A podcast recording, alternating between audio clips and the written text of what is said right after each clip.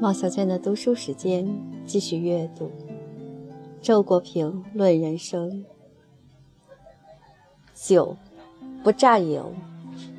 一，我们总是以为已经到手的东西便是属于自己的，一旦失去，就觉得蒙受了损失。其实，一切皆变，没有一样东西能真正占有。得到了一切的人，死时又交出一切。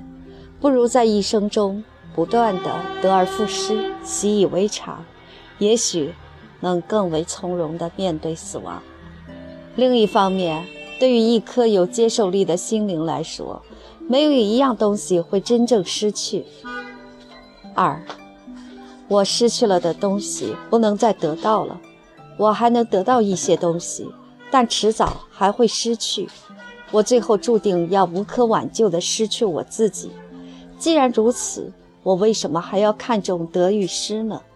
到手的一切，连同我的生命，我都可以拿它们来做试验，至多不过是早一点失去罢了。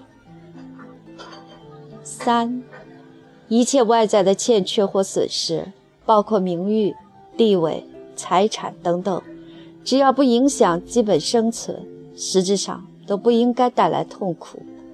如果痛苦，只是因为你在乎，越在乎就越痛苦。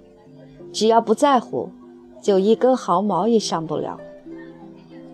四，守财奴的快乐并非来自财产的使用价值，而是来自所有权。所有权带来的心理满足，远远超过所有物本身提供的生理满足。一件一心盼望获得的东西，未必要真到手。哪怕它被放到月球上，只要宣布它属于我了，就会产生一种愚蠢的欢乐。五，耶稣说，富人要进入天国，比骆驼穿过针眼儿还要困难。对耶稣所说的富人，不妨做广义的解释：凡是把自己所占有的世俗的价值，包括权力、财产、名声等等，看得比精神的价值更宝贵。不肯舍弃的人，都可以包括在内。如果心地不明，我们在尘世所获得的一切，就都会成为负担，把我们变成负重的骆驼，而把通往天国的路堵塞成针眼儿。六，大损失在人生中的教化作用，使人对小损失不再计较。七，无穷天地。那徒儿用你精细。